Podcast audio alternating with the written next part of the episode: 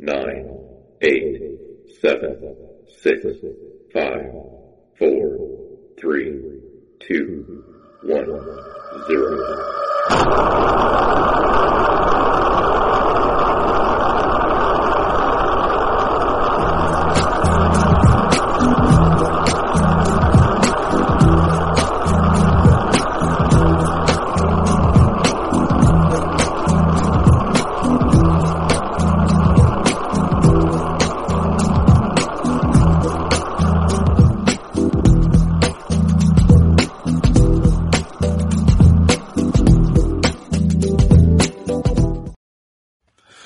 ¿Qué tal? Muy buenas noches, muy buenos días, los que nos estáis viendo desde Latinoamérica. Por fin habíamos estado dos lunes desconectados, pero venimos con muchas fuerzas, con muchas ganas en un nuevo episodio en directo de Tuning to the Block.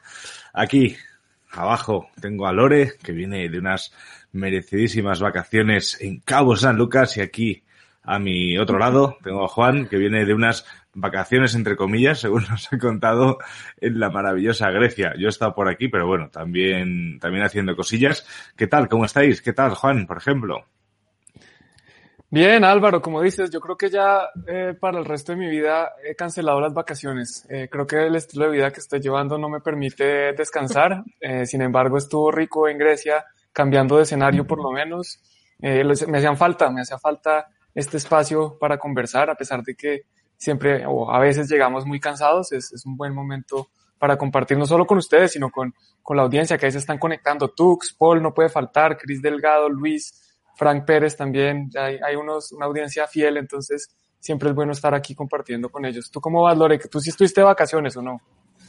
Sí, sí, sí, sí estuve descansando, pero la verdad es que ese descanso me costó, me costó mucho para regresar, o sea, el ponerme como al tanto de un montón de cosas, o sea, de verdad que me atrasé horrible, no tienen idea, o sea, me estaba estresadísima a los primeros días que regresé, realmente el descanso que tuve, mm, pues no, no fue de gran cosa, y bueno, ahora que me, me vuelvo a ir pronto, este, pues a ver qué, cómo, cómo nos va en, en los retrasos del trabajo.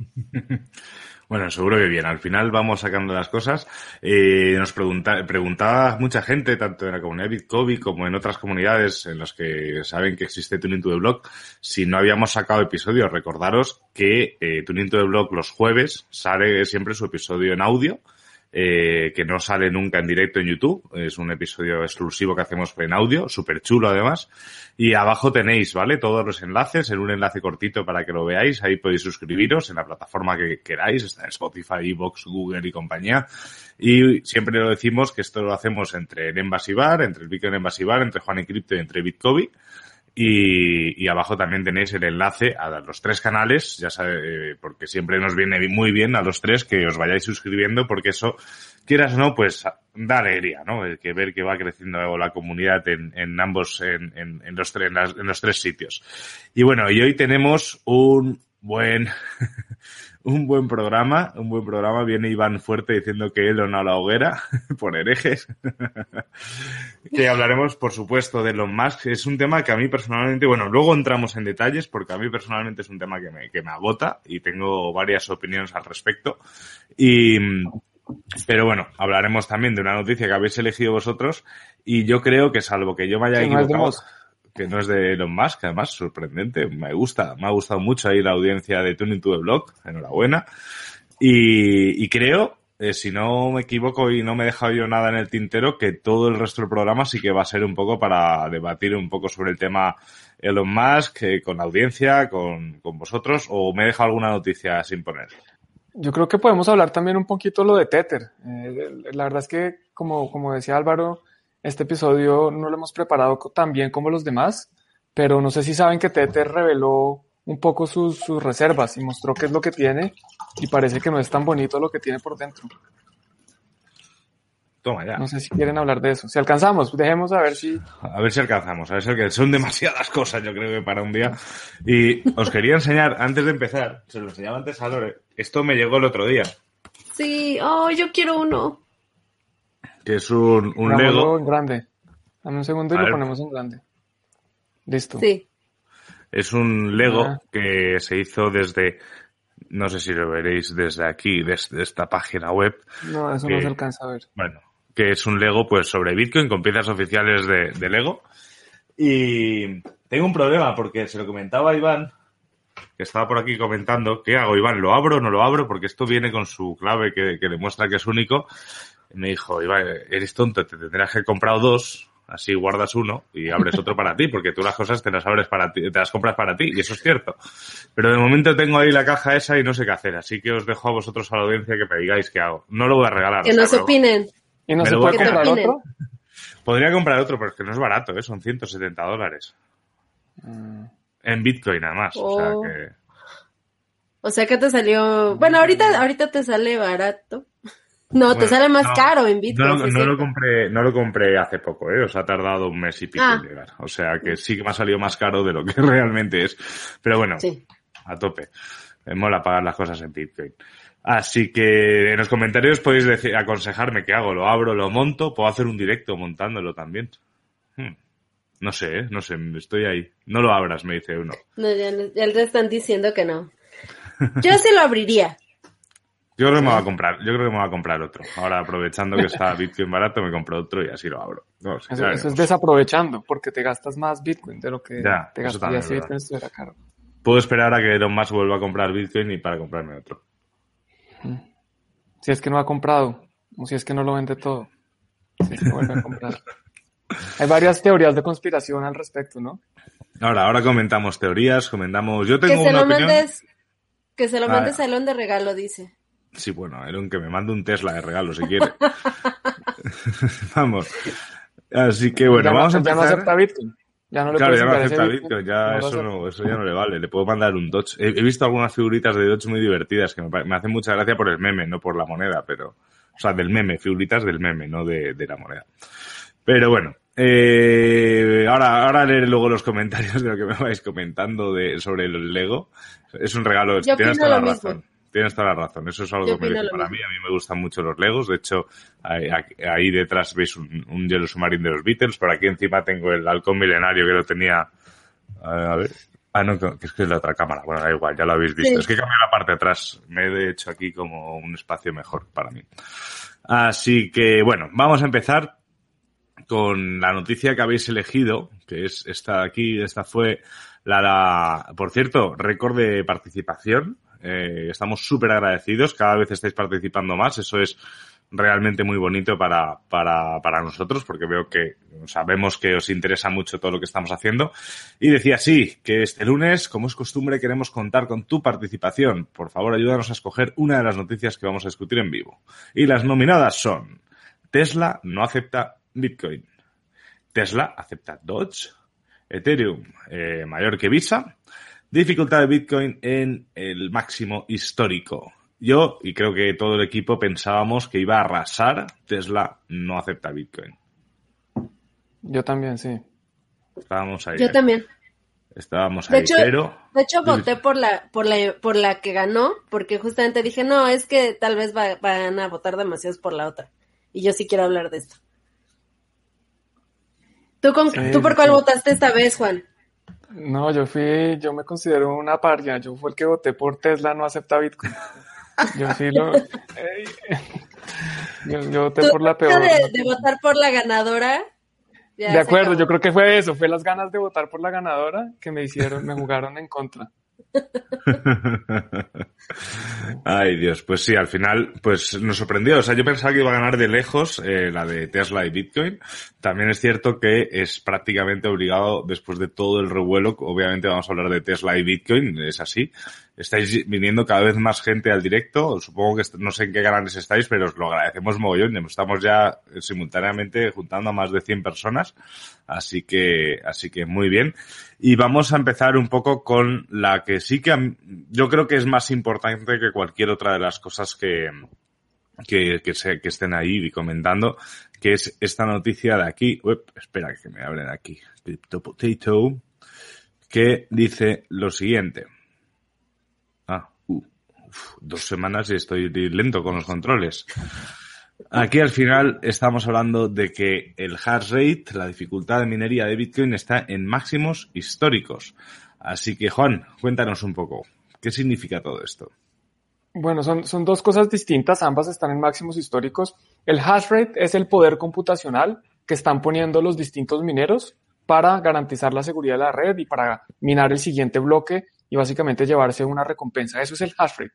La dificultad es qué tan difícil es minar el siguiente bloque. Entonces, entre más mineros entran, Bitcoin se ajusta para que sea más difícil, porque si, si lo dejara con la misma dificultad, entonces se minarían más rápido. Porque digamos que hay que, hay que solucionar un problema.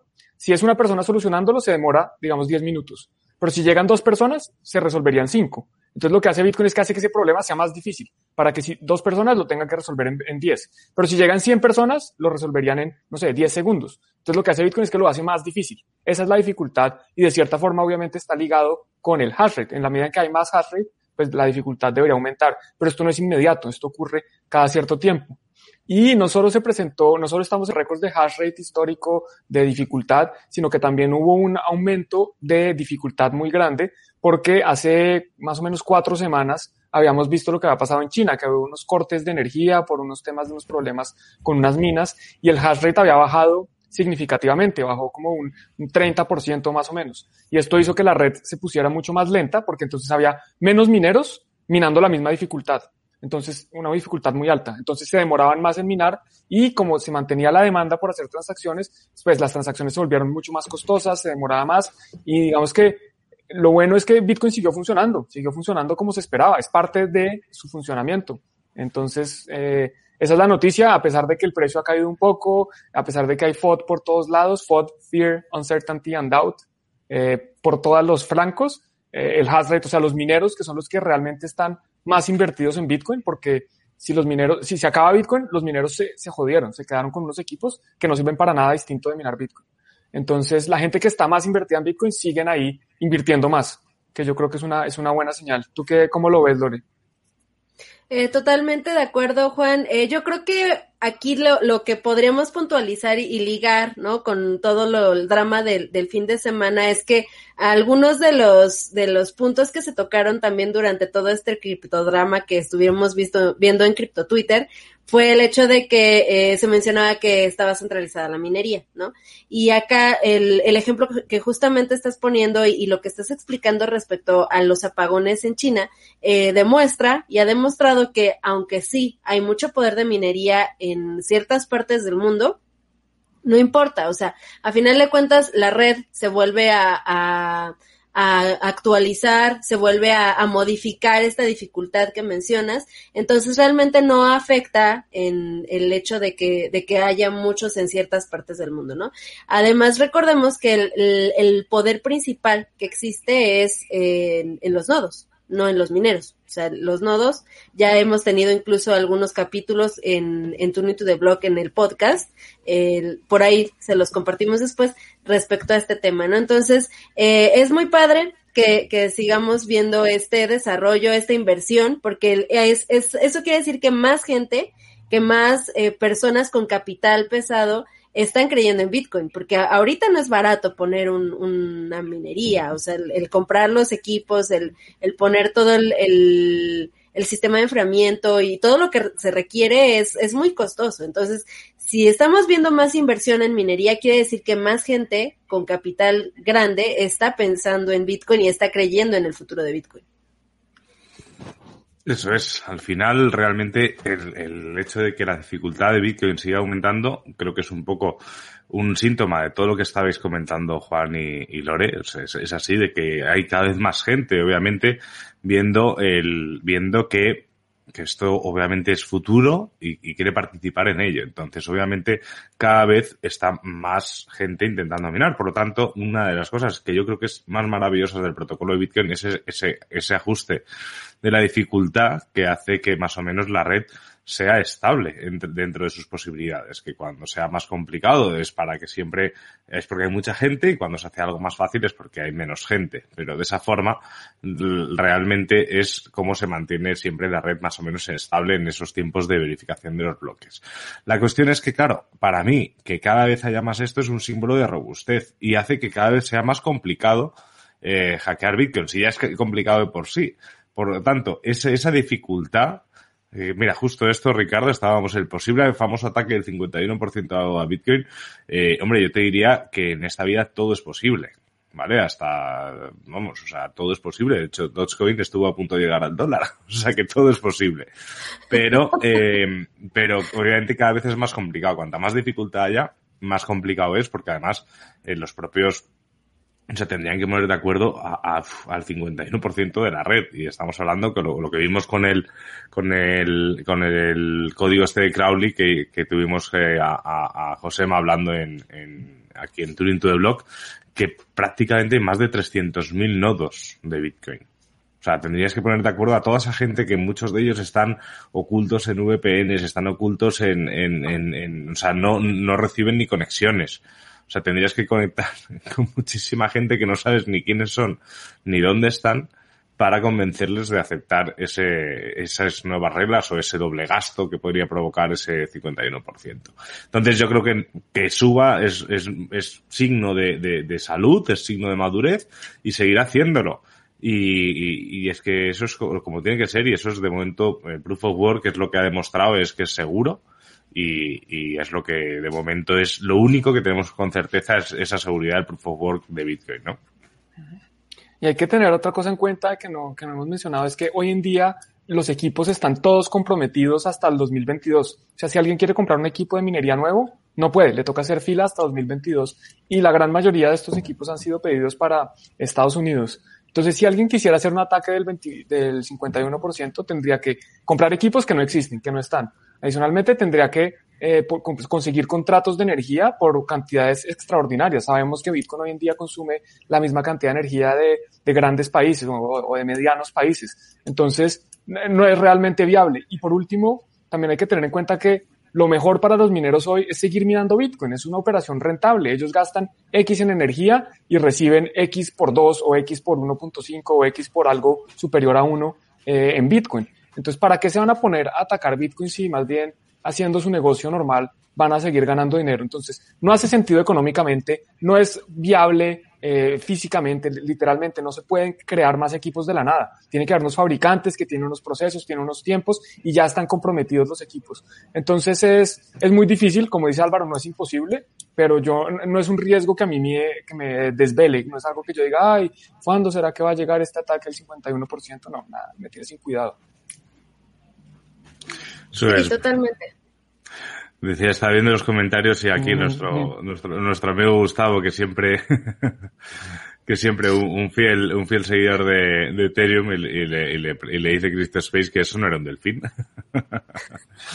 eso está bien, hay que fomentar siempre, hay, hay, que, hay que fomentar siempre el buen rollo, sobre todo en, en, entre la comunidad que sigue aquí Ethereum to the Blog. Eh, a ver, no sé, yo creo que al final son muchas cosas, muchas propuestas. Eh, yo se lo comentaba, lo comentaba con Gustavo el otro día, en, en Bitcoin el, el, el, lo, me sorprende lo tranquila que está la gente con la situación de Ethereum a día de hoy. O sea, es una red totalmente inoperativa. Que yo sé que Bitcoin tampoco escala bien, pero es que Ethereum, eh, una de las cosas que hacía era, en teoría, era escalar. Y si quieres ser un ordenador en el cual se construye en todo el mundo, eh, no puede ser. O sea, ya te pasó, ya pasó a Ethereum con CryptoKitties en su momento, con un maldito juego de gatos y, y, es que ahora mismo es que es absurdo. O sea, eh, aquí nos estará viendo gente de proyectos que comparto con ellos y, y, y es que para cerrar un smart contract, pagar a lo mejor, o sea, se ha tenido que llegar a pagar casi dos mil dólares para cerrar un smart contract que dices, ostras. O sea, que es que es imposible. Pero bueno, Sí, he dicho inoperativa, Gustavo, he dicho inoperativa. Porque es que me parece, sinceramente, que es imposible operar con ella a día de hoy. Bueno, yo con respecto al flippening hice un video hace un par de días, me toca montarlo, pero no he tenido tiempo, toca hacer la miniatura, la descripción, etcétera. Pero esta semana me comprometo que saco un video con mi opinión personal del flippening y, y lo que pienso si llegara a pasar. Lo cual Eso yo creo que todos los que tienen Ethereum seríamos felices, ¿no? Ether. Dice por aquí que el nuevo modelo de Ethereum tiene muy buena pinta. Sí, sí, sí, yo no lo dudo. O sea, de hecho tengo muchísimas ganas de que llegue porque creo que es muy necesario que haya una solución a la escalabilidad de Ethereum y espero con todo mi corazón que funcione porque será maravilloso porque hay que seguir pudiendo eh, construir en Ethereum. O sea, yo estoy totalmente de acuerdo. Pero ahora mismo, a hoy por hoy, me parece que es absurdo el, el, el, el, cómo está operando la red. O sea, a mí es que a mí personalmente me indigna, pero bueno, si la gente está contenta con ello, adelante. Yo me imagino. Pues Incluso hasta algunos estaban muy, muy emocionados de ver la cantidad de fees que se estaban pagando en, en, Ethereum. O sea, el, a mí la verdad me sacó mucho de onda ver eso porque el, creo que no es una cuestión de orgullo. O sea, es, es real, ¿no? Que la gente está dispuesta a pagar lo que sea porque lo está pagando, o sea, se está viendo ahí, eh, con tal de, de estar haciendo operaciones ahí, pero yo creo que no es algo grato el observar la cantidad de dinero que se está ocupando nada más para poder, o sea, tener el derecho de de ocupar la red y, poder eh, hacer transacciones, ¿no? A mí, sí me sacó mucho de onda eso. ¿Tú sí lo viste, Álvaro? ¿El, el, el qué? El, o sea, al final... Una gráfica. Una gráfica donde celebrando que, que, las comisiones están altísimas en Ethereum y que sobrepasaron a Bitcoin y que solo Uniswap sobrepasó las comisiones de Bitcoin. Entonces eso es motivo de orgullo y celebración. Yo, a ver, a mí lo que me da la sensación es que la mayoría de gente que tiene Ethereum lo tiene en un exchange y no opera con él, hace trading dentro de un exchange. eso explicaría pues su precio y que a la gente le dé igual las operaciones porque están haciéndolo todo off-chain y es lo, es lo que es la explicación que yo busco al, hype con, con Ethereum así tal cual está la red hoy. Eh, que la gente celebre eso, no sé, yo es que tampoco celebraría que estuviesen así las comisiones de Bitcoin, no sé, me parece un poco absurdo. Pero aquí comentan que el futuro es, Cardano, bueno, a Cardano le falta muchísimo camino por recorrer, a mí me gusta, y lo he dicho siempre, que me gusta, pero le falta muchísimo Cardano.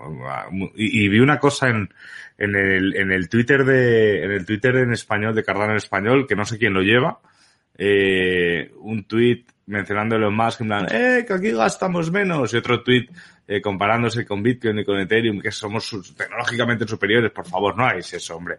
Que en teoría sois un proyecto serio, que parecéis Bitcoin SV, joder. O sea, vamos a, eh, vamos a ser un poco coherentes. O sea, Cardano le falta mucho. Cardano, por muchos variadores que tenga, que, que no sé cuándo es un proyecto, está totalmente centralizado todo su desarrollo. Es que eso es así que ellos han decidido hacerlo así, pero vamos a dejar las cosas claras, que, que será muy bueno, pues cuando se termine lo veremos, cuando, mientras no esté terminado, pues es un proyecto más. Mm, hasta que no se construya bien sobre Cardano, es un proyecto más. Como, como la gran mayoría, ¿no? Efectivamente. Ahorita estaba intentando buscar el, la grafiquita. De, yo también la estoy tratando de buscar porque alguien la pidió. Por eso nos quedamos callados, este Juan y yo estamos así. intentando buscarla rápido para mostrarla, porque sí, está interesante. Preguntaba si, si, no habíamos oído hablar de EFI. Sí, hemos hablado muchas veces de EFI, pero no sé, ¿alguien está operando con DeFi ahora mismo? ¿Con cómo están las, las fees? O sea, yo ni me lo planteo. No sé si vosotros lo habéis hecho o alguno de los que está, lo está haciendo y le sale rentable teniendo una cantidad de dinero normal. No, yo, yo no, o sea, yo eh, lo, he comentado algunas veces, yo lo que tengo en altcoins realmente no es mucho. Entonces, si hago ahorita una operación, eh, pues está el gas en 90, 100 ways, entonces se te va ahí por completo, ¿no? A, veces, a veces, este, he, aprovechado porque antier creo estaba en, en 45, 50 ways no, no es tan caro, ¿no? Entonces es cuando he aprovechado para hacer algunas transacciones, pero ya tiene rato que no pero DeFi. Eh, para lo que he estado ocupando ha sido para tokenizar, pero también desde que empezaron a estar de locos las, las comisiones, ya no, no he tokenizado nada por lo mismo. Estoy viendo otras opciones, como por ejemplo en Tesos, hay algunas plataformas para tokenizar. Este, está eh, Watafan de, de Bitcoin, ¿no? En, en Liquid, es en Liquid, este, Juan, tú que... No, en RSK. En RSK. Ah, en RSK. Pero bueno, hay, obviamente, pero bueno, estamos hablando, es que al final es un poco lo de siempre. Estamos ante una tecnología muy nueva que tiene que mejorar mucho, pero creo que tenemos que ser todos, eh, o sea, tenemos que ser todos conscientes de las limitaciones de cada proyecto, ¿no? Eh, comentaba Luis, pasó de ser caro a ser una falta de respeto, sí, totalmente. me dio mucha risa, ¿no? Sí, sí, me parece un gran comentario, Luis. Es, así. Pero bueno, no sé si la gente está contento con ello. Yo es que creo que no operan realmente con ello, que lo compran en Binance, lo compran en cualquier lado, lo tienen ahí, sube, venden, bajan, hacen trading, pues muy bien, es otra forma de utilizar las criptos. Pero vamos, eh, a ver, Eh, no muchos entienden Cardano. Pronto entenderá el poder de los métodos formales y código riguroso. Yago, yo te, ojalá, supongo que es Yago o Jago, no sé. Eh, entiendo Cardano. Eh, estoy un poco desactualizado de lo último que se está sacando de Cardano y, me encanta la forma de trabajar que tienen, el, la, revisión a pares de, de, todo lo que hacen, que vayan poco a poco, pero lo que no entiendo es cuando la gente empieza a hablar de Cardano como un proyecto totalmente descentralizado, cuando hay una fundación que controla absolutamente todo. O sea, que es que ya partiendo de eso. Y además, eh, seamos realistas, no está terminado. Cuando esté terminado, veremos si Cardano suple o mejora lo que hay, que de hecho será maravilloso que funcione porque descongestionará Ethereum también y habrá dos blockchains potentes para generar pues muchos procesos, pero eh, de momento, pues creo que falta mucho. Pero bueno, creo que, salvo que queráis decir algo más antes de seguir hablando de esto, vamos a entrar un poco en materia, ¿no? Con, con el señor. Sí, entremos con el señor porque yo no encontré la gráfica. No, ni yo. Fracasamos, Juan. No. Es que eso de buscar en vivo no es tan fácil. No, no, no tenemos que, que, tenerlo más ya preparado, pero bueno, para la siguiente, igual y lo, lo retuiteamos, ¿no, Juan? Este, sí, de acuerdo. El que lo encuentre primero lo, lo, pone y el otro lo retuitea. Va. Ay, como, eh, decía que, hablar de que, que, como que la gente no opera en Ethereum, ¿no han visto todo el movimiento de DeFi? Sí, sí, yo no digo que la gente no opere, digo que la no, mayoría pero, de gente ajá. se queda... A ver, los que están aquí, los que están aquí con, viéndonos, ¿quién de ustedes ahorita, ahorita, o sea, está operando en, en DeFi de Ethereum? Es que es, es, realmente muy costoso. Que, que, se ha ganado 100 mil dólares cada día y que eh, es facilísimo y seguro, siempre hay esos trolls. Pero es que se ha normalizado, tú decías, Lore, 50 way es bajito. Y eso se ha normalizado. Pero es si caro. Eso, fuera, eso, es carísimo. Yo hice un video sí. el año pasado, hace, más, hace por cerca de un año, diciendo que DeFi era para ricos y las comisiones no habían llegado a estos niveles todavía. O sea que hoy podría decir que hacer el mismo video diciendo que es para ultra ricos, porque, porque es más caro. Y hay un tweet famoso de Vitalik que borró, de, donde decía, increíble que el Internet del dinero cueste 6 centavos de dólar por transacción. Esto no puede ser, esto está mal con Bitcoin. ¿Y, y, y por qué lo borró? Pues porque se dio cuenta que Ethereum es incluso hoy más costoso que Bitcoin. Entonces, es ese, ese cambio de, ¿cómo los llaman? De, uff, es que estoy cansado. Ese cambio de parla, de argumentos, de eh, lo que sea que van haciendo cada vez que algo les, les cambia. Sí, de discurso. Es esa recogida de cable, para que nos entendamos. En, en, en español, de, en castellano. Eso es, efectivamente. Entonces, pero bueno, que, que, vamos yo creo que a entrar porque ya llevamos un rato hablando de todo esto. Vamos a seguir hablando con vosotros también. Pero es que el 13 de mayo pasó una cosa. Estaba Juan en Grecia, Lore en Cabo San Lucas, yo en Madrid. y dijimos, oye, eh, no hay directo, pero es que de esto vamos a tener que hablar. Y efectivamente. Eh, lo que pasó fue que es, eh, fue, pasó esto. Elon Musk publicó Tesla y Bitcoin con una imagen en la que comentaba que suspendía las compras de los vehículos eh, comprados por Bitcoin eh, porque los, eh, los combustibles fósiles, bla, bla, de las minerías, con el coalto, claro, porque además sus cohetes no gastan nada de esto, eh, porque las cryptocurrency, eh, o sea, las cryptocurrency, las criptomonedas eh, son una buena idea en muchísimos niveles, que tienen un futuro prometedor, pero ahora mismo no podemos entrar con el coste de, el coste medioambiental que tienen. Así que Tesla no va a vender ni Bitcoin, ningún Bitcoin, y, y, eso, y al final, ¿qué es eso? Pero ahí, ahí te faltó leer algo muy importante que la gente ignora, y es que ahí dice, Tesla no venderá ningún Bitcoin y pretende, no, e, e, intent, sí, pretende o tiene pensado uh -huh. utilizarlo para transacciones tan pronto como eh, estas sean más, eh, se, se, realicen con, más más sostenible. O sea que uh -huh. no es que no, no, lo tengan pensado, es que ahí están los planes. Eh, y por otro lado, pues a ver cuántos Teslas habrán vendido por Bitcoin. Yo apuesto a que no fueron 10, a que se pueden contar con una mano. Pues, ¿Quién va a gastarse Bitcoins en un Tesla? No creo que muchos. Sí, no sé. yo no, no conocía a nadie. Eh, hubo, hubo muchos, muchos posts, sí vieron de gente cancelando su, sus órdenes. Yo en lo personal no conozco a nadie, pero, pero sí hubo varios ahí, pues no sé si sean reales, porque nada son capturas de pantalla, eso sabemos que se puede manipular fácilmente, pero, pues quién sabe. Yo creo que los que llegaron a, comprar, eh, ah, tengo un conocido que sí estaba pensando en comprar un carro nuevo y estaba considerando Tesla, pero afortunadamente no lo hizo. y me dice, ay, de la salvada que me di, porque sí estuve súper arrepentido, muy, muy arrepentido.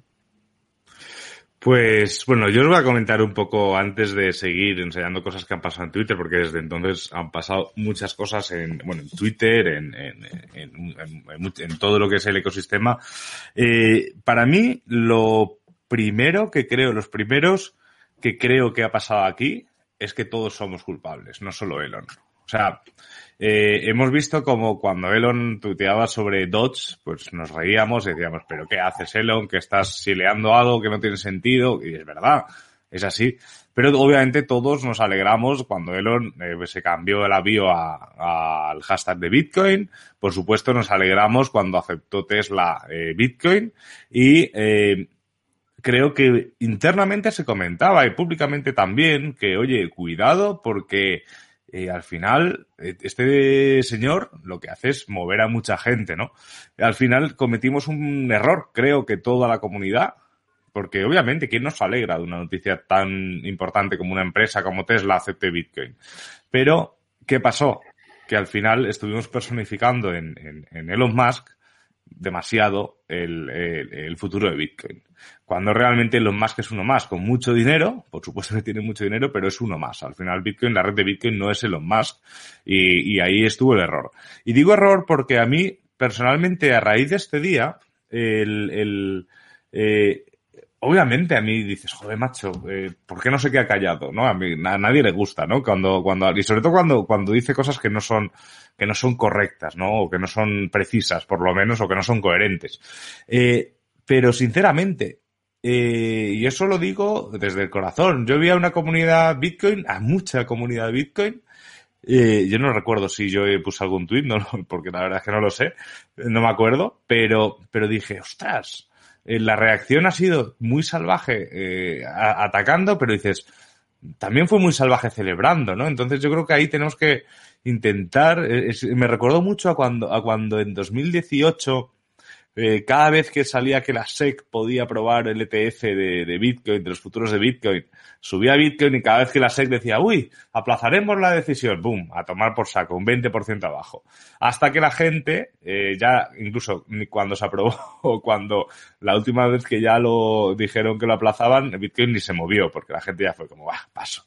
Al final yo creo que con Elon Musk, sinceramente, y os lo digo de corazón, eh, oye, es un tío con mucho dinero, que tiene ideas muy divertidas, que tiene ideas que son también muy absurdas, eh, pues bueno, es un tío que se está financiando su carrera espacial a Marte a base de silear un meme, pues oye, bien por él, es, es un mercado libre, es libre de decir lo que quiera, y yo creo que nosotros debemos ser ya mayorcitos, sobre todo los que llevamos ya un tiempo aquí, como decir, mira, tronco, pues que diga Elon Musk lo que quiera. Nosotros sabemos qué hacemos aquí, eh, estamos aquí no para esperando el tweet de Elon Musk, sino que eh, hay que estar un poco más, eh, yo creo que centrado en lo que, en lo que es Bitcoin, ¿no? Que Bitcoin no es Tesla.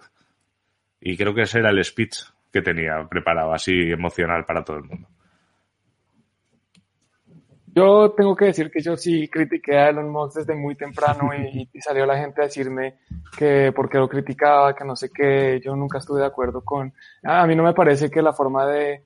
Eso es una manipulación del mercado, independientemente de que lo utilice, lo aproveche o no lo aproveche. Yo no estoy diciendo que esté robándole a nadie, pero está, yo, lo veo como mal y yo creo que una persona con semejante influencia tiene una responsabilidad importante. Es decir, no puede que sea sea una responsabilidad legal, pero es una responsabilidad moral. Uno, uno no puede jugar con el dinero de los demás y decir que, que compren Dodge, porque es que además él no, lo, él no puede pensar que es una criptomoneda de verdad. O sea, él, mismo ha dicho que es un meme. Eh, es, es, ridículo. A mí me parece una falta de respeto y, y, de acuerdo, a mí me tiene sin cuidado lo que haga Elon Musk y Bitcoin, ojalá salga, eh, lo venda todo Tesla, con eso ya lo tienen otras personas y nosotros no dependemos de las instituciones, eso simplemente es acelerando lo del precio, que sí, pues es bonito eh, ver cómo el portafolio de cada uno va subiendo y los Bitcoins valen más, pero al final de eso no se trata, Bitcoin no está acá para hacernos ricos, Bitcoin está acá es para darnos una libertad, eh, para poder tener control de nuestros propios activos y no importa si esos activos valen mucho o poquito, obviamente, pues más bonitos y valen mucho, pero, pero entre las instituciones no las necesitamos. De nuevo, es bonito porque suben el precio, pero, pero aquí la revolución es otra. Aquí la revolución no se trata de, bueno, a ver con qué, cuándo nos hacemos ricos más rápido. Sí, definitivamente. Yo creo que aquí eh, la cuestión es la siguiente. O sea, eh, todos los actores, famosos, no famosos, todos tenemos eh, derecho a opinar, a decir cosas, ¿no? Incluso a cambiar de parecer. O sea, eso que ni qué. La cuestión aquí es que esto no fue nada más un cambio de parecer. O sea, definitivamente se está observando que todo esto lo está haciendo con, con mucha eh, maña, o sea, es, es realmente muy maquiavélico lo que está haciendo. Y bueno, si algunos eh, eh, celebramos, ¿no? Hasta cierto punto lo que hizo o no, eh, bueno, nos, nos engañó, ¿no? O sea, no, nos logró también manipular hasta cierto punto, pero, o sea, eh, hay, hay de hecho un dicho en inglés que es fool me once, fool me twice, o sea, está bien, ¿no? O sea, nos engañó una vez, va, ¿no? Está bien. Pero ya que, que, que continuemos cayendo en, en, el juego que está jugando, yo creo que es, ahí está el error. O sea, que, que sigamos eh, perpetuando lo que está diciendo y haciendo caso a cualquier cosa que él diga, mmm, eso ya es, ya creo que es, es donde es, está mal, ¿no? O sea, porque ya está probadísimo que no le importa, que no tiene ética, que no, eh, o se hace tonto o no conocen lo que está invirtiendo, que yo creo más bien eh, se hace el tonto para poder eh, manipular muchas cosas. Este, y, y, dice cosas y opina cosas que no son ciertas, ¿no? Como por ejemplo el, el último tweet que hizo de, de eh, acelerar por 100 eh, la velocidad de los bloques e incrementar por 10 la, la, el tamaño de los bloques y que ningún fee. O sea, eh, eso, eso no tiene ningún sentido y, y muchos eh, que son partidarios de estas criptomonedas salieron a defender a Elon diciendo que los maximalistas lo estaban atacando. Yo aquí la, lo, lo que aquí me, me estuve así también de tuitear algo porque a mí me parece que Elon no es, no es una víctima aquí no es una víctima de, de, nadie. O sea, no puedes esperar abrir la boca y decir algo o opinar algo y esperar que todo el mundo diga, ay, sí, sí, está bien. O sea, si tú te estás equivocando, te van a corregir. Te van a decir que estás mal, ¿no? Y te van a decir el por qué. Y, y muchos se van a burlar, sí, y muchos otros van a corregirte en buen plan, ¿no? Yo me acuerdo que incluso hubo ahí un hilo de Adam Back explicando por qué estaba mal eso, o sea, entonces no puedes esperar decir nada o sea, cualquier cosa así al aire o una tontería o algo bien pensado para manipular algo y esperar a que nadie te diga nada, ¿no? O sea, obviamente te van a atacar. Es obvio que te van a corregir si estás diciendo algo que está mal. Así es, así es. Al final el, al final el, o sea, yo creo que lo que comentabas tú, Juan, de, de yo creo que bueno, tendríamos que hacer una revisión del vídeo que hicimos cuando Tesla aceptó, pero es que yo creo que es, yo, es que es algo que he pensado siempre. O sea, cuando a mí me da mucho miedo que tuviese tanto poder en, en, su mano Elon Musk, porque aparte es una empresa. O sea, pero bueno, él ha dejado claro en todo momento que no quieren vender ningún Bitcoin. De hecho, incluso eh, había rumores, ¿no? Que lo iban a vender porque estaba enfadado con la comunidad, porque le habían atacado, que bueno. Eh, que él dijo, para dejarlo claro y para las especulaciones no pensamos. Luego a otro eh, le dijo que, que sí, que que, que, estas cosas le dan ganas de apostar todo a Dodge y dice, mira, mira eh, está teniendo su dosis de atención, que eso es algo que le encanta eh, y ya está, ¿no? Pero yo creo que al final, a mí una de las cosas que también me hizo gracia fue esta, esta, esta reacción eh, que hizo, bueno, de la comunidad, porque sí que es cierto que mucha gente no comen, eh, no ha comprado o sí había comprado, pero sí que mucha gente lo había reservado. Aquí eh, Elon, eh, Chris Dunn directamente está cancelando su orden del, del Cybertruck. Y al final eso fue una, una, una reacción de, de, mucha gente, ¿no? Estaba comentando, aquí tengo el perfil de Elon, no sé si ha, ha publicado, si ha publicado algo mientras estábamos, mientras estábamos hablando. Eh, creo que no, creo que sigue hablando de, de Marte y poco más, pero, pero al final, el, eh, aquí está el señor Musk que está hablando pues de, de, sus de sus cohetes que no son nada contaminantes por supuesto y aquí hablando con los pues, con, con, los con los supuestos eh, desarrolladores de Dodge a tope Elon a tope con Dodge. O sea, sinceramente, haz lo que quieras. Me parece muy bien. Si es que, si estamos hablando muchas veces de que esto, ¿no? Esto es un libre mercado, pues que haga lo que le dé la gana. Que tiene ética o no, pues yo tampoco entraría a juzgar con eso. También, pues, pues ellos decidirán, ¿no? Si quieren vender o tal. Lo que también es cierto, creo recordar, comentaba alguien por Twitter que a McAfee le, le, le, le estuvieron, le estuvieron investigando por manipulaciones de mercado por, por lo que pasaba cuando él hacía cosas en Twitter. Y Elon Musk, siendo bastante más influyente que McAfee, ha tenido mucho que ver con mucho beneficio y con mucha pérdida de mucha gente. Gente que eh, se decidió o gente que tuvo la suerte de estar antes, conozco a muchos de esos, de que Elon Musk decidiese hablar por, por, por, por, por, por Dodge, por ejemplo. Eh, yo me sorprende mucho que no haya tenido ningún tipo de, de, de sanción de la SEC, pero bueno, sinceramente. ¿En cuanto a está en la Dodge? cárcel. Sí, sí, bueno, McAfee está en la cárcel. Ah, Bueno, Sí. es por otro tema, por no, eh, evasión de impuestos, pero eh, también por manipulación de, de mercados. Yo, yo les voy a contar mi hipótesis y me gustaría que cada uno dijera, bueno, ¿cuál es su hipótesis? Obviamente, pues Elon Musk puede estar trabado, eh, puede ser, puede estar haciendo bromas, puede estar lo que quiera, pero el tipo es inteligente y alguna razón de fondo debe tener para estar haciendo lo que está haciendo. Eh, eso es lo que creo yo.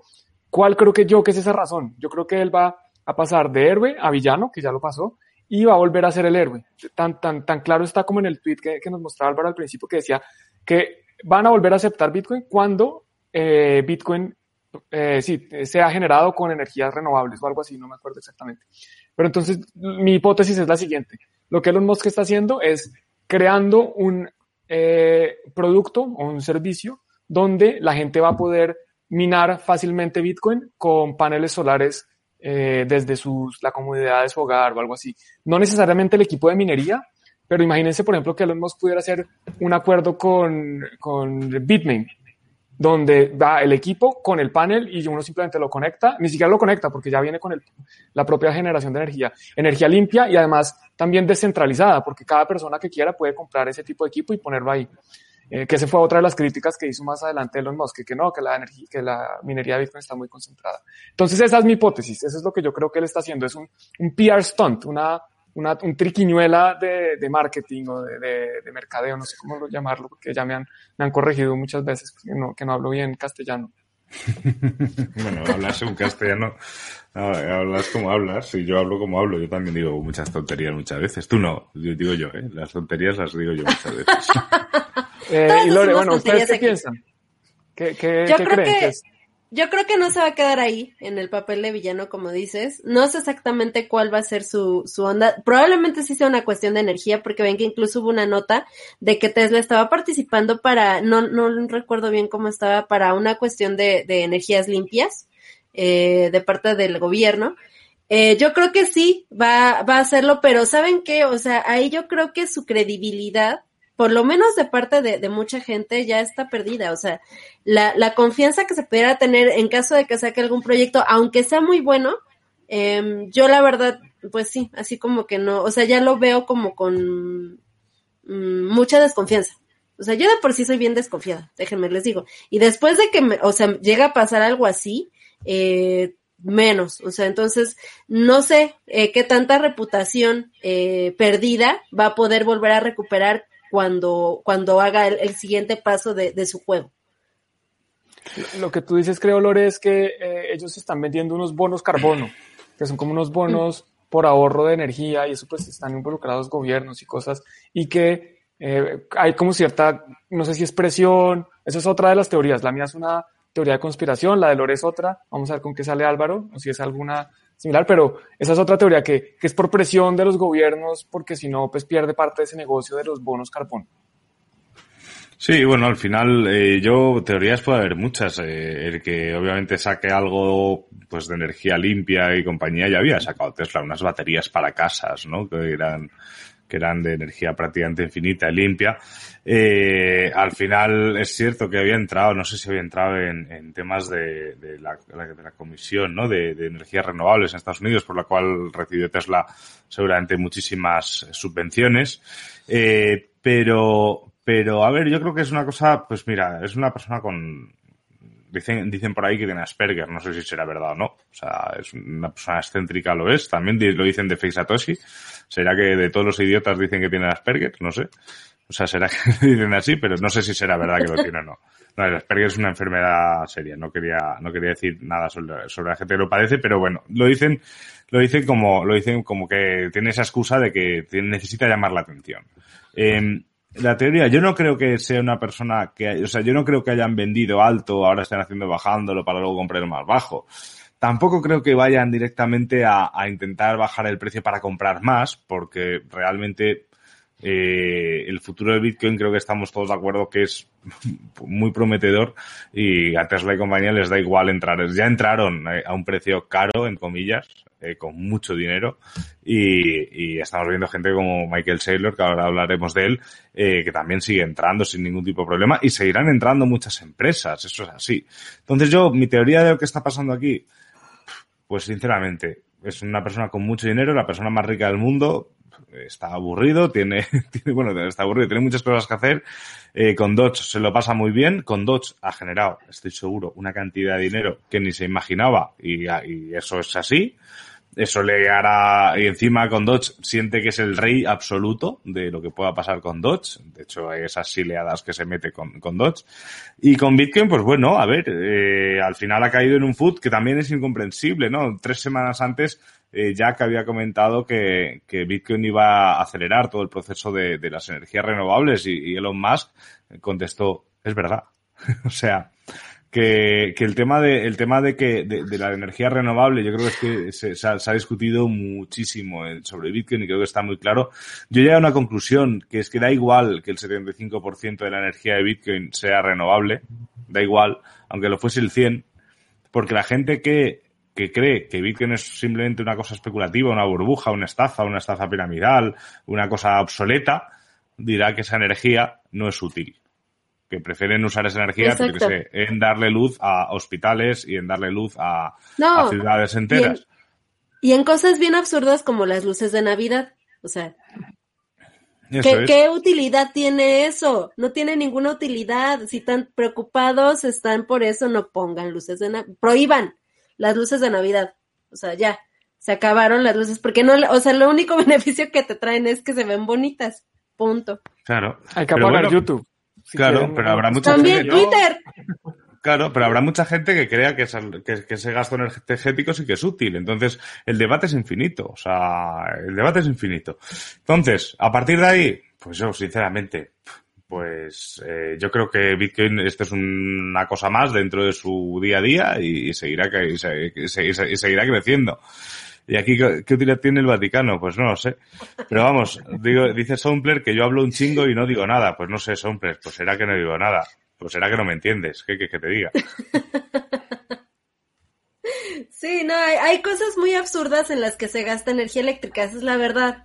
O sea, y, y lo seguimos gastando lo seguimos gastando y, vamos a seguir gastándolo. O sea, el hecho de que alguien considere algo valioso o no, es, es el hecho de que se diga que una energía es útil o no, ¿no? O sea, simplemente como los, los cohetes al espacio, ¿no? O sea, hay muchas, muchas eh, investigaciones espaciales que no han dado frutos así que hayan cambiado a, a la humanidad y se siguen haciendo. ¿no? Y se siguen consumiendo recursos, energía y todo. Y, y obviamente lo, aquí la cuestión es que cuando, cuando ya haya una mayor adopción, cuando más gente considere que Bitcoin es valioso, entonces ya no se va a estar viendo como un desperdicio de energía. Al contrario, y, a, y van a decir, no, pues qué bueno que se utilice ahí. Entonces vamos a, a ver qué, qué, sucede. Sí, definitivamente aquí dicen hipocresía. Y, y, bueno, no es hipocresía, es hipocresía, pero bueno, eso es lo que es, ¿no? Es una hipocresía totalmente de, de parte de la gente que está preocupada por el consumo energético. Pero también es hipocresía. ¿Hipocresía? Y por aquí decía Pavel, ¿se puede mantener la red segura de Bitcoin sin tener que usar tanta energía absurdamente? Proof of stake. No. Eh, Pavel, eh, sinceramente, a mí el proof of stake, a tope con ello. Quiero ver a, quiero, quiero ver una red de proof of stake con la, con la cantidad de transacciones y de, y de intensidad que tenga Bitcoin, a ver si de verdad es totalmente segura. Si es así, pues genial. Me parece estupendo. O sea, si al final es, o sea, no se trata de que tenga que haber uno para gobernarlos a todos. Puede haber muchas cosas. Pero al final, lo que ha demostrado que funciona es el Proof of Work. Proof of Stake funcionará, pues, pues cuando veamos esas redes funcionando de verdad con el nivel de estrés que tiene ahora mismo Ethereum, por ejemplo, que obviamente no, no le va bien, o Bitcoin, pues veremos si de verdad está funcionando, porque de momento eso no lo está. Y si estáis hablando de redes como la de Binance, seamos serios, ¿vale? Vamos a decir las cosas y no sé si con esto, no sé si con esto Son Players me ha entendido, pero creo que sobran las palabras. Bueno, pues sigamos.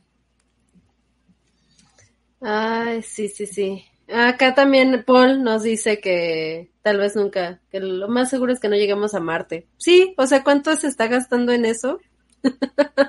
y, realmente yo creo que no, o sea, podríamos invertir ese dinero que se está invirtiendo en intentar llegar a Marte aquí en, en este planeta para mejorar un montón de cosas para no tener que irnos a otro planeta, por ejemplo, ¿no?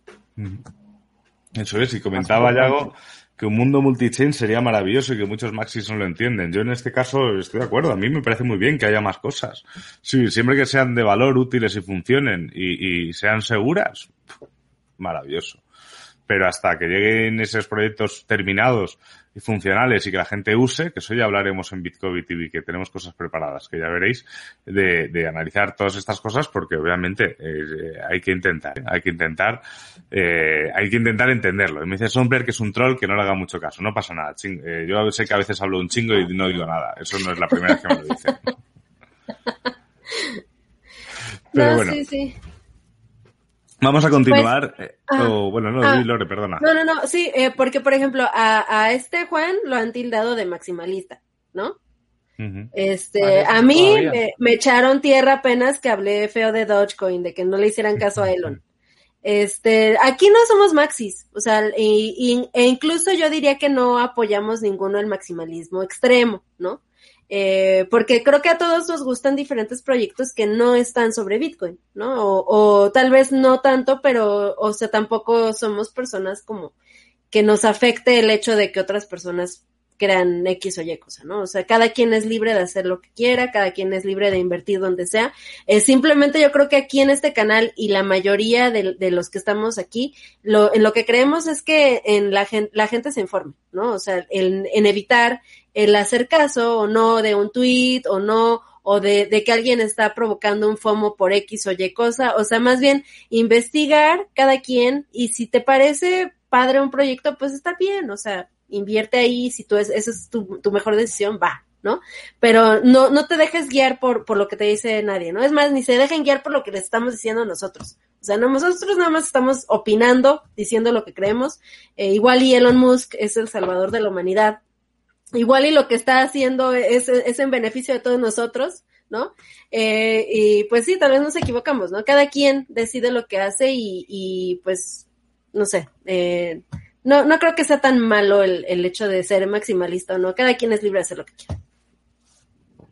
De acuerdo. Yo lo único, es que lo dijiste perfecto, lo único es que eh, busquen la verdad, digamos que no se dejen llevar, o sea, cuando las peleas que yo principalmente tengo, no peleas, discusiones, como quieran llamarlo, enfrentamientos eh, con, con personas que que promocionan proyectos que no me gustan, no es porque no crea que debe haber más proyectos, yo creo que yo, yo creo en el, dinero libre y en que cada persona tiene derecho a hacer lo que le dé la gana mientras no moleste a los demás. El problema es cuando están estafando a los otros, cuando les dicen, no, mire, compre, eh, hay un token que es el, una de las estafas más grandes que es el HEX, HEX, no sé si lo conocen, de un gordo que hace un youtuber. Bueno, eh, cuando, empiezan a decir mentiras... Y no soy yo, ¿eh? que no te, que no te quede bien. no, pues es que es un estafador. Pues entonces, cuando ah. uno, cuando yo trato de, de, discutir, no es porque yo quiera que compren el mío. A mí me tiene sin cuidado si invierten o no en Bitcoin. Al final, eh, ¿qué me importa? Eso no afecta al mercado. Si, si digamos que yo tuviera, tengo eh, 12 mil seguidores en YouTube y todos los 12 mil compraran y cada uno compra en promedio mil eh, 12 mil por mil, no tengo ni idea cuánto es, pero eso da como un millón o, 10 millones. Eso no va a mover el mercado, eso, eso no tiene ninguna, o sea, lo que yo diga o deje de decir es inimportante para el precio de Bitcoin. Lo que puede ser importante es para la persona a la que salvé de invertir en un proyecto basura. Eso es lo que, eso es la, mi pelea, no es, no es porque no quiera que invierten en otras cosas, me tienen sin cuidado, hagan lo que les dé la gana. Aquí nos acaba de poner este Paul. Saludos, bien, Paul, que ese sí ya, ya nos había contado que era maximalista. Yo, yo fui maximalista, yo tengo que aceptarlo. Yo fui maximalista, tuve mi época de maximalista de Bitcoin, obviamente. Y los entiendo, eh, por lo menos los entiendo. Eh, pero bueno, pues ya creo que pasé esa etapa de mi vida. No, Y ver, hablando pero- de maximalismo, perdón, ah, haciendo un pequeño comercial, no se pierdan el próximo miércoles en Bitcoin en Basibar, tenemos a un maximalista acérrimo, que es Javier Bastardo y muchos lo conocemos en el ecosistema. Eh, y pues lo voy a entrevistar justamente respecto a esto, a ver qué nos dice, qué nos explica de, de lo que es ser maximalista de verdad, así, de hueso colorado. Yo, Yo, yo no personalmente... había, Dime, sí, dime. Es que yo, rápido, rápido, no, que yo no había entendido el, el mensaje de Paul, que él es maximalista de Tuning to the Block. Pero Sí. él también nos, nos confesó, nos confesó recientemente en un par de videos hasta atrás que era maximalista de Bitcoin. Entonces por eso fue que yo dije eso. Pero bueno, y si, y si has cambiado también buenísimo. Pero si eres maximalista de Tuning to the Block, ahora sí, ahí sí te queremos más. También, tam- también hay, hay por ahí podcasts que están muy bien, ¿eh? O sea, como el nuestro, pues, pues no lo sé. Tenemos nuestras cosas, pero, pero hay podcasts que están muy bien. Pero muchas gracias, Paul, porque siempre nos estás apoyando. Eh, la cosa es, eh, con el max- tema del maximalismo, lo, mira, yo sinceramente, el- a mí que haya más proyectos me encanta, a mí me encanta leer sobre proyectos y sobre nuevas propuestas y sobre todo me encantan que se lleven a cabo y se estén haciendo bien y funcionen y la gente las utilice. Eso me parece maravilloso.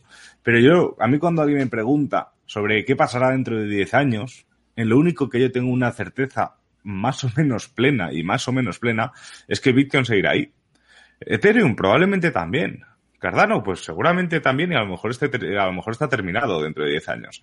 Pero el, el- la cosa de realmente con, por ejemplo, joder, Ethereum tiene por delante una actualización muy importante, pero muy, muy importante, que ojalá salga muy bien.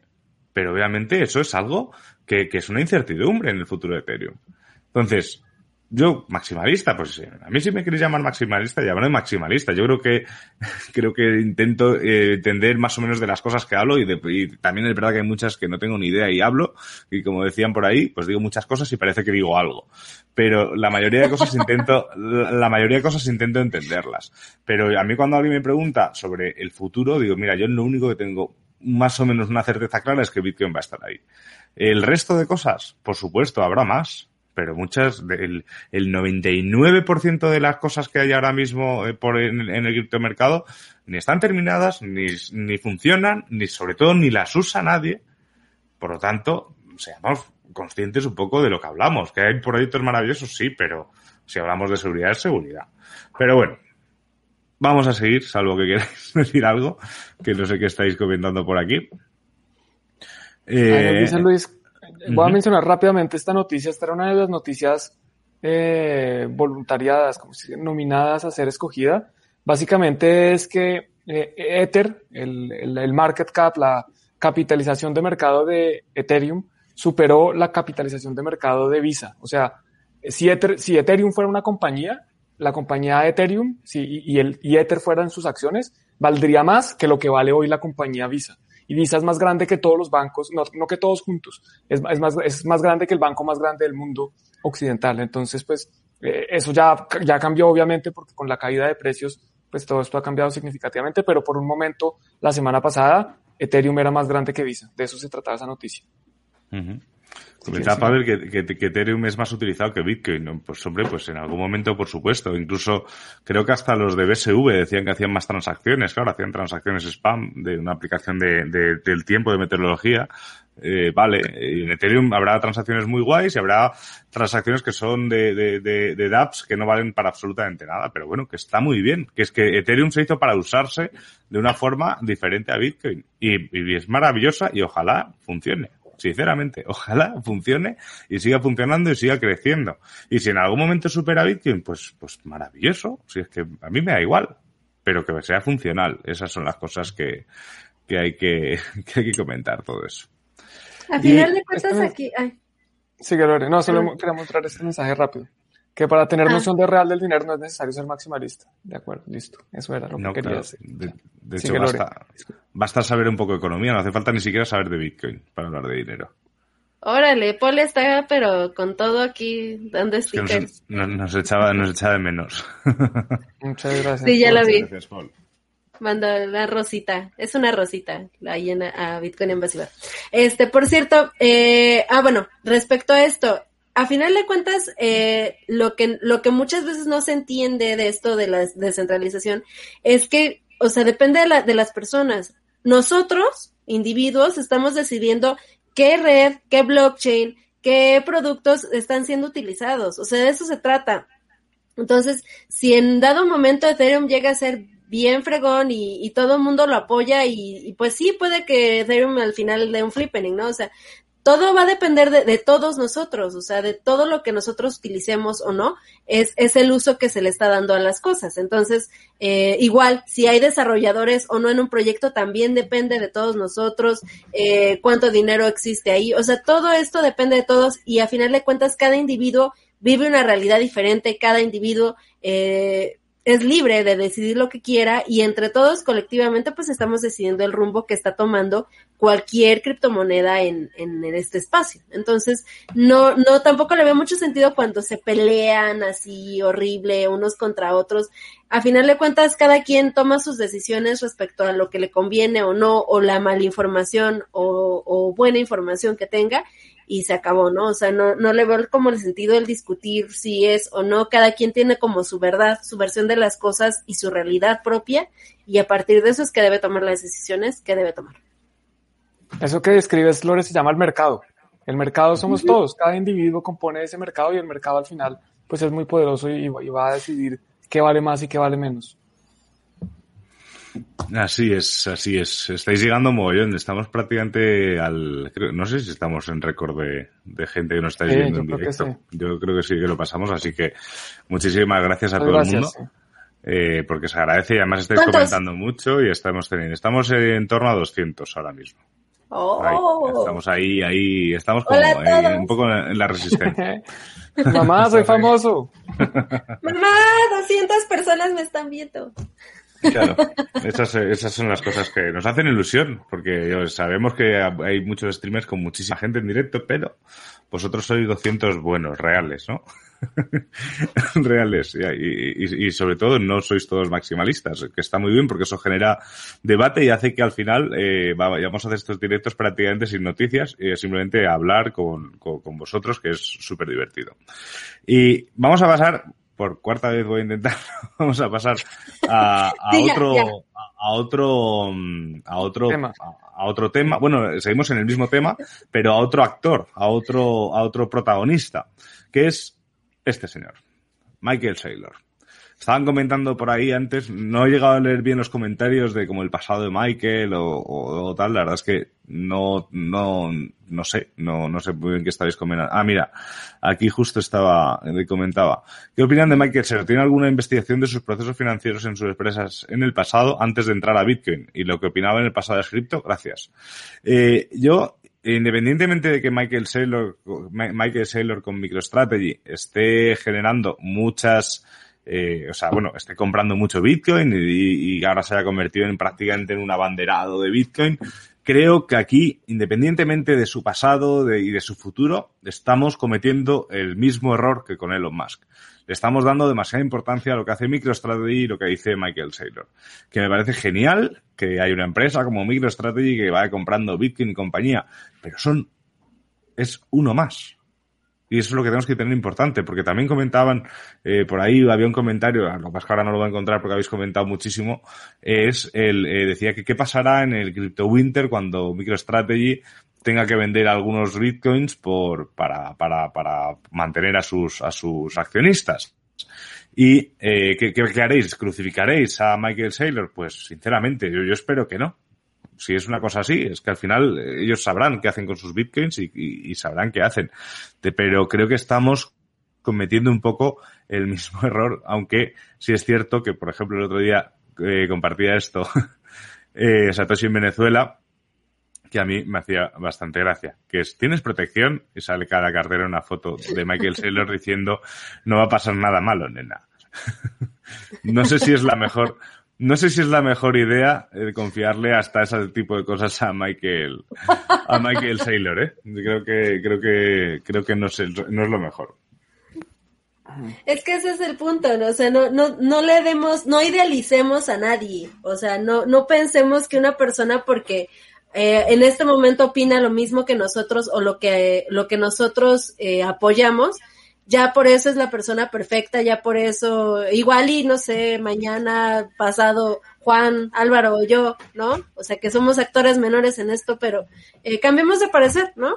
O sea, y, y decimos, no, ¿saben qué? Bitcoin ya no me sirvió, o no sé, que yo lo veo casi imposible, más bien imposible, pero bueno, suponiendo que sucede, ¿qué? O sea, no, no por eso vamos a, tener que eh, idealizar a alguien por el hecho de que está ahorita en esto y después ya es lo peor del mundo por otra razón, ¿no?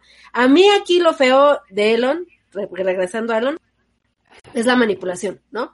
Pero si alguien cambia de parecer, si alguien vende, si alguien necesita dar liquidez a su empresa, X o Y cosa, pues adelante, ¿no? O sea, será su, su decisión.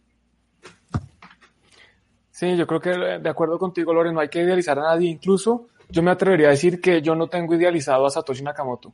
Me parece una persona o un grupo de personas inteligentísimo, con una gran contribución a la humanidad, posiblemente la contribución más grande desde el Internet o desde, eh, no sé, la arepa colombiana, pero eh, definitivamente pues es un ser humano y tenía errores y cometió errores y, y lo que haya dicho o, de, o, o, siga diciendo me tiene sin cuidado. Eh, Bitcoin no depende de Satoshi Nakamoto ni necesariamente es lo que él quería que fuera. Bitcoin es lo que es, punto. El mercado es el que al final decide. Todos nosotros somos los que decidimos y por eso tampoco me gusta idealizar personas. Y lo, y lo digo de nuevo, ni siquiera Satoshi Nakamoto, que lo respeto, que lo admiro o la admiro, que to todos los buenos comentarios que pueda tener de él. Pero si sale ahora a decir que hay que inflar el supply, pues le digo que pues yo no estoy de acuerdo. O si sale ahora a decir que eh, tenemos que hacer esfuerzos para que Bitcoin no sea privado, pues tampoco estoy de acuerdo y, punto. Pues cada uno tiene que tener su, su propia visión de las cosas y no dejarse guiar por, por una persona, un tercero.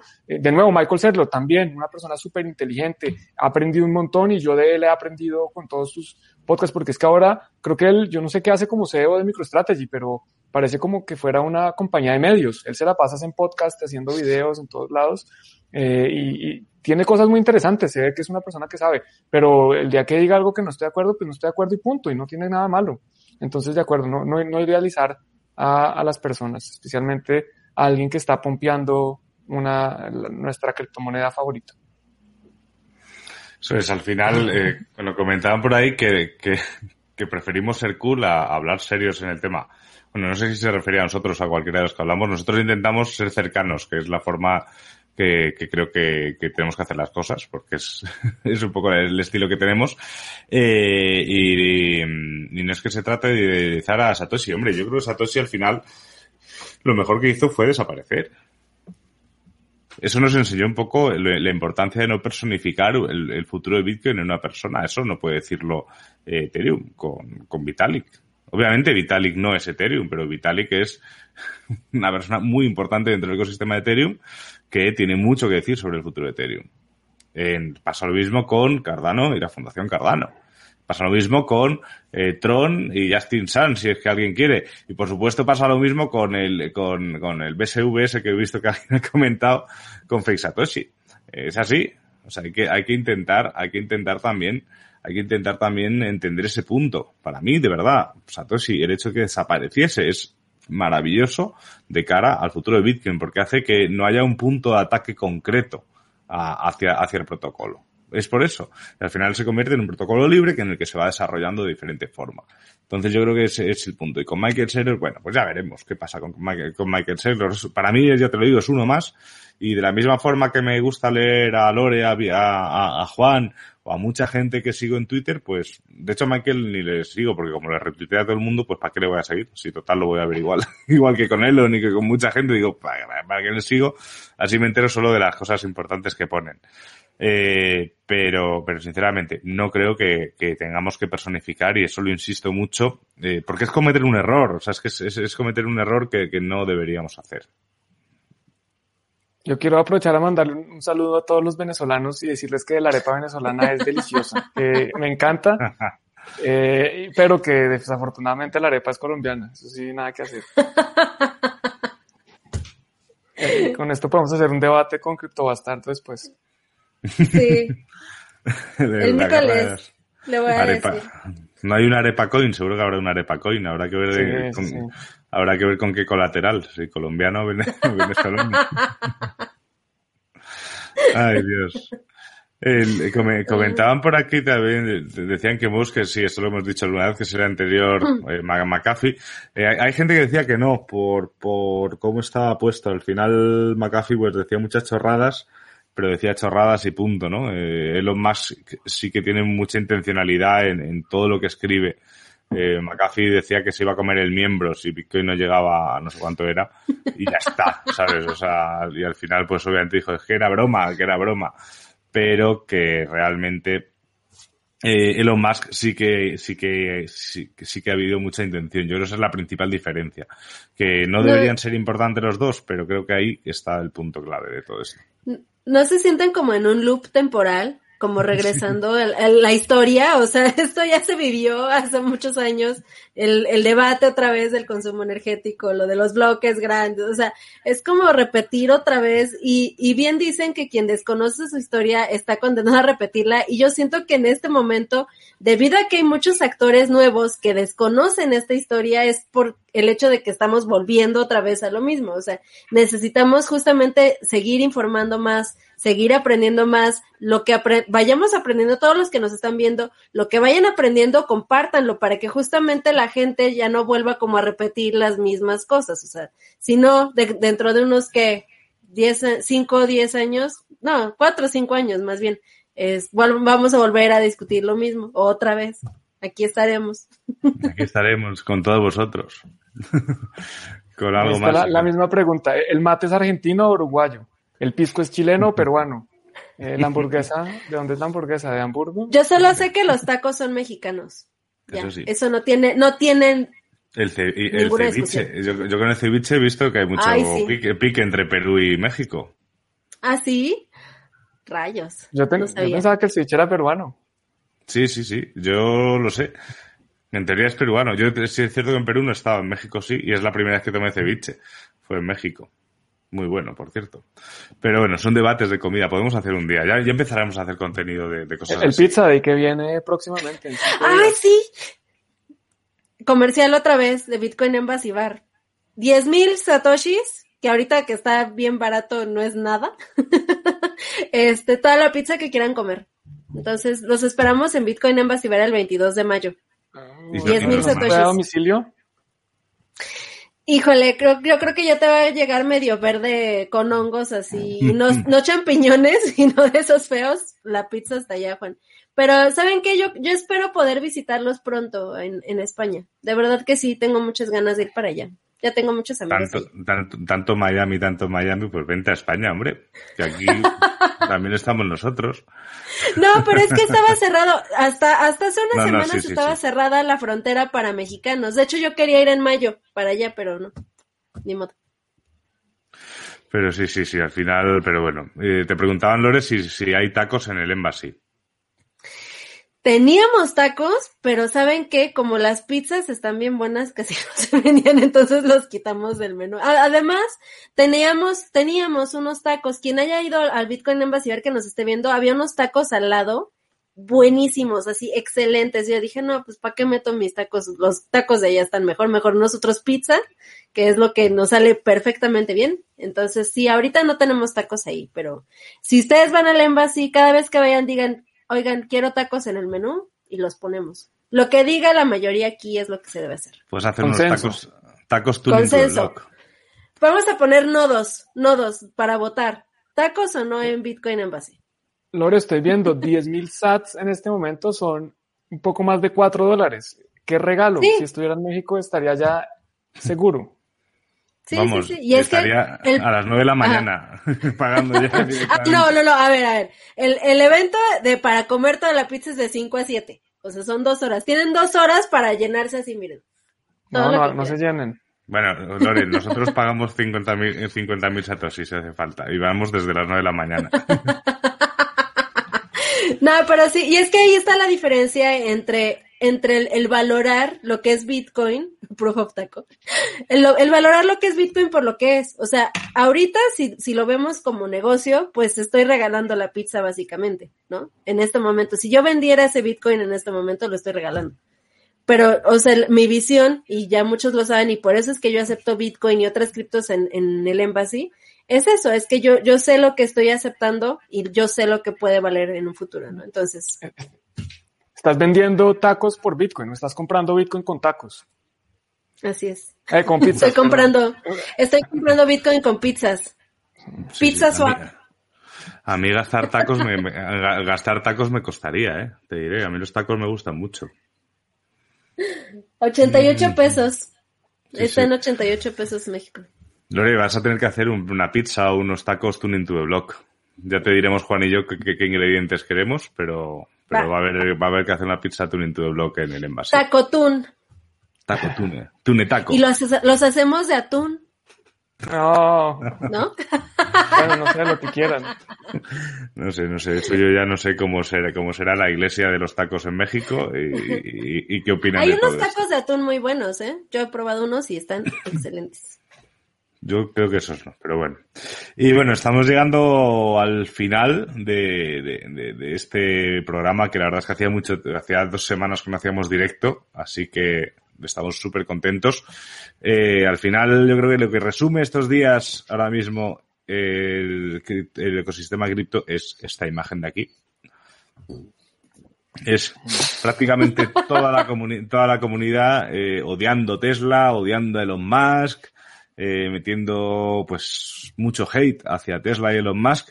Y yo creo que como conclusión personal y final, no quiero poner palabras en, boca de mis compañeros, es que creo que por mucho hate que hagamos hacia Tesla, Elon Musk, nos tenemos que mirar el ombligo a nosotros, pensar muy bien antes de, de volver a personificar a alguien, eh, eh, o sea, dejar en manos de alguien, confiar en un tercero el futuro de Bitcoin.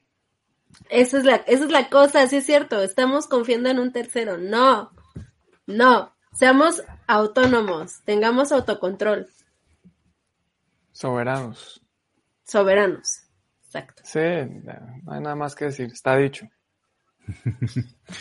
Pero bueno, pues nada, eh, salvo que queráis añadir algo más, compis.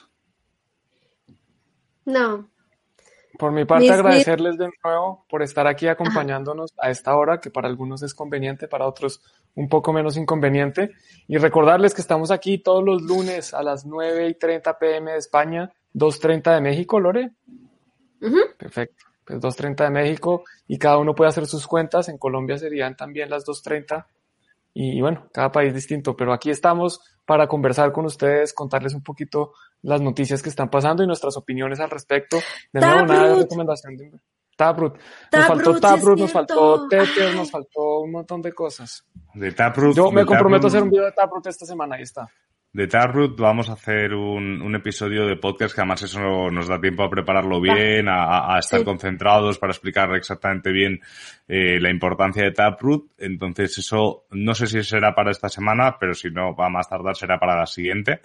eh, para dejaros bien. Hacer, o sea, hay que hacer un... de eh, Taproot se merece un episodio con el mismo, con la misma dedicación y trabajo que, que hicimos de la importancia de tener un nodo de Bitcoin.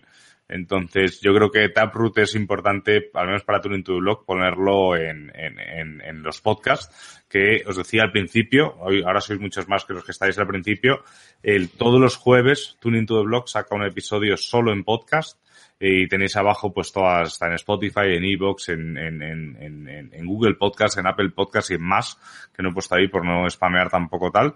Y recordaros también que esto lo hacemos entre Bitcoin, Juan en Cripto, el Bitcoin en Basibar, y abajo también tenéis un enlacito maravilloso para poder suscribiros, que eso, eso siempre nos viene bien. Y yo creo que nada, eh, de verdad, muchas gracias. Creo que ha sido un directo súper divertido. Yo me lo he pasado muy bien eh, con todo el mundo. ¿Qué, qué tal? Con, con Pavel, con todos los que hemos debatido, con, por supuesto, con Paul, con Frank, con, absolutamente todo el mundo. Así que, y con Soundplayer también, que aunque dice que no digo nada, Me gusta que estés aquí y te hayas quedado hasta el final. Eso es, eso es, eso es tener, eso es tener ganas y paciencia de escucharnos.